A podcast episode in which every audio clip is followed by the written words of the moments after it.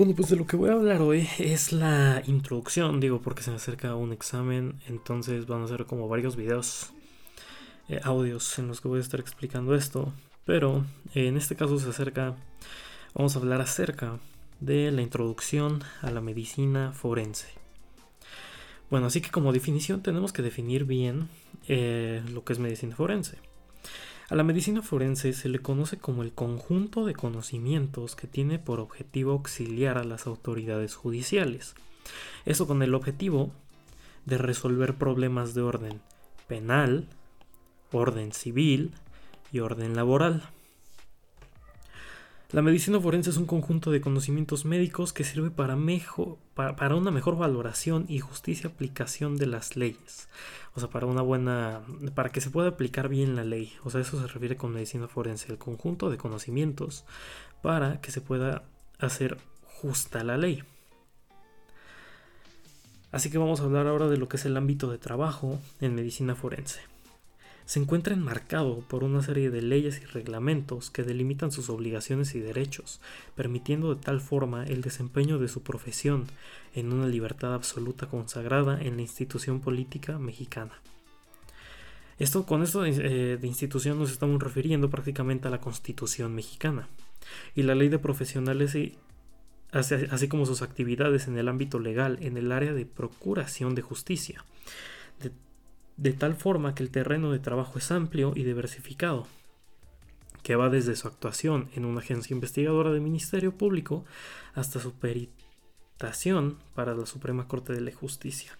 O sea, con esto eh, pues entendemos prácticamente, ¿no? De que es un trabajo amplio que va a ir desde el Ministerio eh, Público hasta la Suprema Corte. Esto en el ámbito de trabajo de un médico forense. Las bases jurídicas van a ser la, Constitución mexicana, que como menciona el artículo 5 de la Constitución, ninguna persona deberá o podrá impedirse que se dedique a la profesión, comercio o trabajo que la acomode siendo lícitos. Esto es prácticamente la ley de trabajo. Cualquier persona, eh, como dice el artículo 5, se puede dedicar a lo que al trabajo que la persona quiera o a comercio o profesión. Esto de acuerdo con el reglamento del artículo 5 constitucional, o sea, el de profesiones, que bueno, vamos a abarcar lo que es el artículo 12, el 13, el 14, el 25 y el 34. Esto de acuerdo con la ley orgánica del Tribunal Superior de Justicia, la ley orgánica de la Fiscalía del Estado, el Código de, de Ética de la FGE, que es la Fiscalía General del Estado, el Código de Procedimientos Penales para el Estado depende, yo estoy en el Estado de Puebla, entonces vamos a hablar del, Código de Procedimientos Penales para el Estado de Puebla, así como la Ley General de Salud. En cuanto a funciones, va a ser la prestación de servicios de salud, la orientación y asesoría para servicios médicos, la investigación clínica, consentimientos informados, responsiva médica, estos son esto es documentación, así como también los certificados y la clasificación de lesiones y reclasificación, así como también necropsias, mecánica de lesiones, opiniones técnicas y terceros en discordia, responsabilidad profesional y dictámenes proctológicos y ginecológicos, así como también de la edad aparente de un paciente. A diferencia del médico forense, existen, vamos a decir que dos, médico forense y médico legista. Lo que mencioné hace, bueno, lo que acabo de mencionar es, tiene que ver con el médico forense.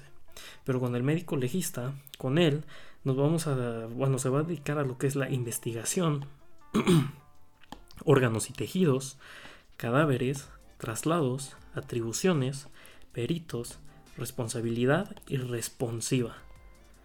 Esto que tiene de importante o la importancia es la, natural, la naturaleza de su actuación, la responsabilidad de su actuación, o sea, cómo va a actuar, la naturaleza de cómo, cómo se va a desenvolver, la responsabilidad, su obligación o, obligatoriedad, o sea, la forma en la que tiene que cumplir sus, sus labores, antecedentes históricos, que bueno, son los antecedentes que, que son, vamos a decir, del pasado, su categoría científica, o sea, cómo va a responder con medicina basada en evidencia o lo que sea eh, parecido a una categoría científica y su resonancia económica. También vamos a tener una clasificación de la medicina forense.